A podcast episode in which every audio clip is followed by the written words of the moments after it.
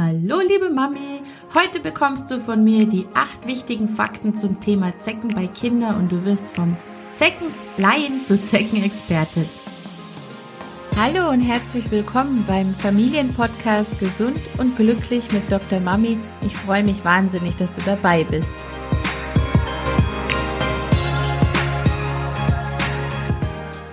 Mein Name ist Desiree Ratter, ich bin dreifache Mutter und Kinderärztin. Ich helfe Müttern dabei, ihren Kindern eine glückliche und gesunde Kindheit zu schenken, ohne dabei selbst auf der Strecke zu bleiben.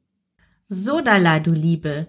Wie du weißt, arbeite ich in einer Kinderarztpraxis und eine der ekligsten Dinge Nebenwürmer, mit der Mütter mich aufsuchen können, sind vollgesaugte Zecken. Ich finde sie echt eklig und das ist auch der Grund, warum ich mich freue, wenn du mit deinem Kind nicht zu mir kommst, um ihm oder ihr die Zecke entfernen zu lassen. Aber viel wichtiger ist natürlich, dass du dir und deinem Kind ganz viel Stress ersparen kannst, wie das die langen Wege, das Warten oder natürlich besteht in der Kinderarztpraxis immer das Risiko, sich neue Infektionen einzufangen. Und das alles ersparst du dir, wenn du dich einfach selbst um die Zecke kümmerst und sie erst gar nicht so groß werden lässt. Und dazu möchte ich dir ein paar Dinge erklären und ich wünsche dir ganz viel Spaß beim Lernen. Also Punkt eins: du brauchst keinen Arzt, um die Zecke zu entfernen. Und zwar ist es so, dass selbst wir Ärzte oft die Zecken das erste Mal in der Praxis oder Klinik entfernen. Also wenn wir das schaffen, dann schaffst du das natürlich auch. Und ähm, man braucht kein sechs Jahre langes Studium dazu. Also erspar dir bitte den Weg, denn das Wichtigste ist, dass die Zecke so schnell wie möglich entfernt wird. Je, denn je länger die Zecke saugt, desto höher wird das Risiko, dass eine Krankheit übertragen wird. Zweiter Punkt, du brauchst keine spezielle Zeckenentfernungszange, es sei denn, das ist dir lieber. Es geht auch anders. Ich würde keine Pinzette empfehlen, denn wenn du versuchst, die Zecke mit der Pinzette rauszuziehen, dann kann das nämlich sein, dass der Körper eventuell ausgedrückt wird. Der Körper ist praktisch was du raushängen und wachsen siehst.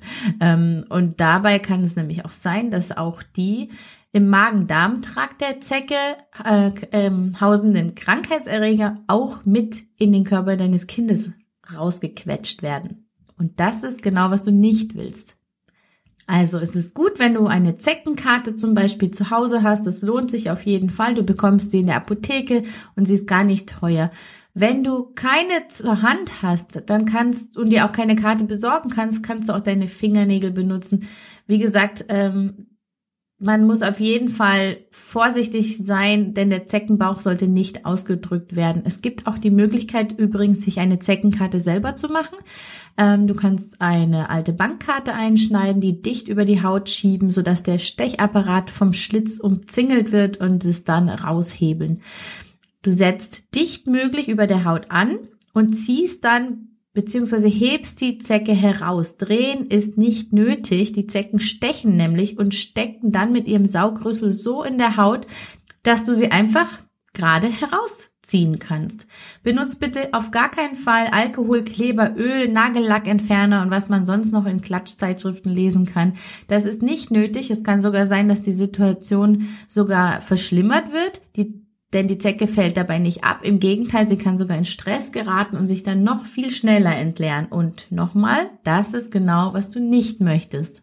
Dann zum Punkt drei: Wenn der Kopf noch steckt, obwohl du versucht hast, die Zecke komplett rauszuziehen, bitte keine Panik. Es macht nämlich nichts. Zurückbleibende Teile des Stechapparats sind völlig harmlos und kein Grund, die Notaufnahme oder den Kinderarzt aufzusuchen. Wichtig ist, dass der Zeckenkörper mit dem Magen-Darm-Trakt, wo eben die möglichen äh, krankmachenden Erreger drin sind, dass der entfernt wurde. Bitte, bitte, bitte bohr nicht an der Stichstelle herum, um restliche kleine Zeckenfitzelchen äh, rauszuholen, sonst infiziert sich die Wunde möglich noch Du brauchst auch nicht mit dem Rest zum Kinderarzt zu fahren, denn der Kinderarzt kriegt den Rest auch nicht raus. Er wird es nicht operieren. Belast den Zeckenrest einfach drin. Der Körper des Kindes wird den Zeckenrest durch eine kleine Infektion selbst abstoßen, sodass er dann von alleine abfällt. Punkt 4. Zecken können zwei völlig verschiedene Erkrankungen übertragen und hier herrscht oft ganz viel Unwissen.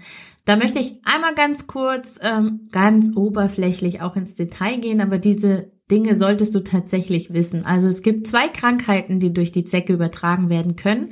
Einmal die Borreliose und einmal FSME. FSME steht früh für Frühsommer Meningoenzephalitis, Frühsommer für die Jahreszeit. Meningo heißt Hirnhäute und Enzephalitis ist eine Entzündung des Gehirns. Ähm, es gibt eine Schutzimpfung gegen FSME. Ähm, der wirksame Impfschutz für Kinder ab dem zweiten Lebensjahr.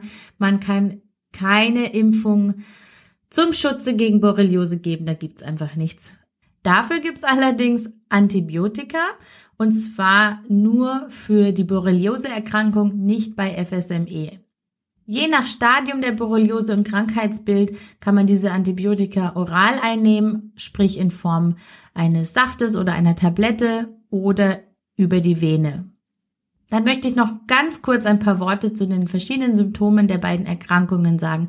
Bei der FSME ist es so, dass es zu grippeartigen Symptomen nach circa ein bis zwei Wochen kommen kann und es können später auch unter anderem eine Hirnhautentzündung, Nervenlähmungen oder Bewusstseinsstörungen auftreten. Und bei der Borreliose sind die Symptome sehr, sehr vielfältig und können auch nach vielen Jahren erst auftreten, was die Diagnose gerade dann, wenn es sehr spät erst zu Symptomen kommt, sehr schwer macht.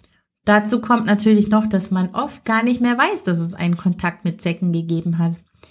Also das sogenannte Erythema migrans, das hast du sicherlich schon mal davon gehört, das ist die Wanderröte, die tritt circa nach zwei bis sechs Wochen nach einem Zeckenbiss auf, in der Regel um die Eintrittsstelle. Und da muss man umgehend den Kinderarzt aufsuchen. Es ist nicht gefährlich, aber es muss behandelt werden, und zwar antibiotisch, um Spätschäden zu verhindern. Wenn die Zecke ähm, relativ schnell entfernt worden ist und am nächsten Tag entsteht eine Rötung, dann ist das zu früh, dann ist das noch nicht die Wanderröte. Dann ist das eher eine ganz einfache Reizung der Haut durch den Fremdkörper sozusagen. Es gibt auch Knotige rote Schwellungen an Ohrläppchen oder Brustwarzen, die treten noch nicht so früh auf bei der Borreliose, aber auch da sollte man eben an Kontakt mit Säcken denken.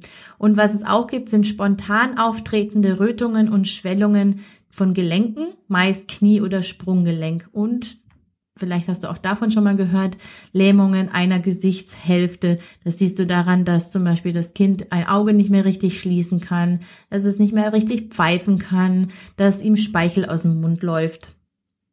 Punkt 5. Nicht jedes Kind, das von einer Zecke erwischt wird, wird auch krank. Nur 10 bis 20 Prozent aller Zecken sind mit möglichen Erregern durchseucht und es dauert bei der mit Borrelien infizierten Zecke 20 Stunden, bis der Erreger von der Zecke auf das Kind übertragen wird. Bei der Infektion mit FSME ist die Übertragung sofort möglich. Das heißt, mit dem ersten Saugakt können praktisch die Erreger übertragen werden und deswegen ist es so, so, so wichtig, dass die Zecke so schnell wie möglich entfernt wird. Wenn du erst zum Arzt fährst, dort dann warten musst, verschwendest du schlichtweg Zeit. Punkt 6. Bitte, bitte, bitte bewahre die Zecke nicht auf. Du brauchst sie nicht deinem Arzt mitbringen. Ich weiß, dass es sehr, sehr verlockend ist, den Rest von der Zecke im Labor auf Krankheitserreger untersuchen zu lassen. Es gibt immer wieder Mamas, die die Zecke in einem Glas mitbringen und die Zecke untersuchen lassen möchten, um zu sehen, ob da potenziell ähm, eine Übertragung stattgefunden haben kann. Das macht aber überhaupt keinen Sinn, denn wir wissen nicht, ob die Zecke, wenn wir tatsächlich Krankheitserreger in ihr nachweisen, ob sie die überhaupt übertragen hat. Und wir wissen auch nicht, ob das Kind, wenn es wirklich diese Erreger abbekommen hat, überhaupt krank werden würde dadurch. Das heißt, wir behandeln ein Kind nur dann, wenn es Symptome hat. Und nicht dann, wenn die Zecke voll mit Krankheitserregern ist. Punkt 7. Wenn dein Kind gegen FSME geimpft ist, hat dein Kind keinen allgemeinen Schutz gegen Hirnhautentzündungen. Es gibt viele, viele Erreger, die eine Hirnhautentzündung, Meningitis oder Enzephalitis, das ist die Hirnentzündung, auslösen können. Und nicht gegen alle Erreger kann man vorbeugend impfen. Standardimpfungen die es mittlerweile gibt, sind zum Beispiel die Meningokokkenimpfungen. Wenn du dein Kind impfen möchtest, dann besprichst du das am besten nochmal mit deinem Kinderarzt. Nicht überall in Deutschland wird standardmäßig gegen FSME geimpft. Diese ist in jedem Fall empfohlen, wenn dein Kind in einem FSME-Risikogebiet wohnt oder es dort Urlaub macht. So, Punkt 8. Da würde ich gerne noch ein paar Ammenmärchen ähm, aufräumen, sozusagen. Also im Grünen, in der Natur, im Garten, egal ob gepflegt oder verwildert, es können Zecken vorkommen. Sie sind mehr oder weniger das ganze Jahr aktiv, nicht erst wenn es warm wird. Dezember und Januar trifft man sie eher nicht an, kam aber durchaus schon mal vor. Die Zecken fallen nicht vom Baum, also kommen nicht aus dem Himmel gefallen, wie ich es zum Beispiel als Kind immer wieder gehört habe. Die Zecken sitzen unten, zum Beispiel im Gras oder auch auf anderen Pflanzen und werden beim Vorbeigehen abgestreift. Bei Kindern klettern sie sehr gerne bis in den Kopf- und Haarbereich oder aber sie machen es sich in kuschelig warmen Hautfalten, zum Beispiel in der Achsel gemütlich. Was du also vorbeugend tun kannst, dein Kind sollte möglichst geschlossene Kleidung unten an den Beinen in Wald und Wiese tragen, sollte feste Schuhe und Strümpfe anziehen. Es gibt ein Insektenschutzspray. Hier würden bevorzugt Mittel mit Icaridin statt DEET verwendet werden. Zu Hause kann man das nackige Kind nach Zecken absuchen oder muss man, vor allem im Bereich Haaren oder Hautfalten. Hier sind sie sehr, sehr leicht zu übersehen. Man kann auch versuchen, das Kind mit naturbelassenem Kokosöl bis 60 Prozent Laurinsäure einzureiben oder auch ätherische Öle wie Zitronengras und Zitroneneukalyptus benutzen. Und genau, in Hochrisikogebieten wird die FSME-Schutzimpfung von der Ständigen Impfkommission empfohlen. Also nochmal für dich zusammengefasst, wenn du siehst, dass dein Kind eine Zecke hat, entfern sie lieber schnell selbst, Du brauchst die Zecke nicht aufbewahren und du brauchst eigentlich auch keinen Arzt aufzusuchen, denn er wird weder was machen können, noch wird er irgendwelche Diagnosen direkt. Bei Auffälligkeiten körperlicher Natur oder im Verhalten deines Kindes solltest du auf jeden Fall einen Arzt aufsuchen und für die nächsten zwei Jahre, also zwei Jahre nach dem Ereignis mit der Zecke, immer erwähnen, dass ein Zeckenstich stattgefunden hat. Am besten, bevor du dein Kind abends ins Bett bringst, solltest du nach einem Aufenthalt in der Natur natürlich auch sofort einmal dein Kind nackig von oben bis unten nach Zecken absuchen. Immer, immer an Zecken denken. Das ist eigentlich die wichtigste Regel.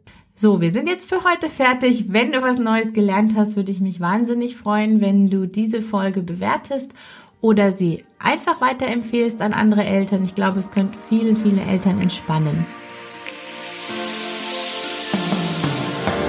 Das war's für heute beim Familienpodcast Gesund und Glücklich mit Dr. Mami und ich freue mich auf das nächste Mal. Ciao!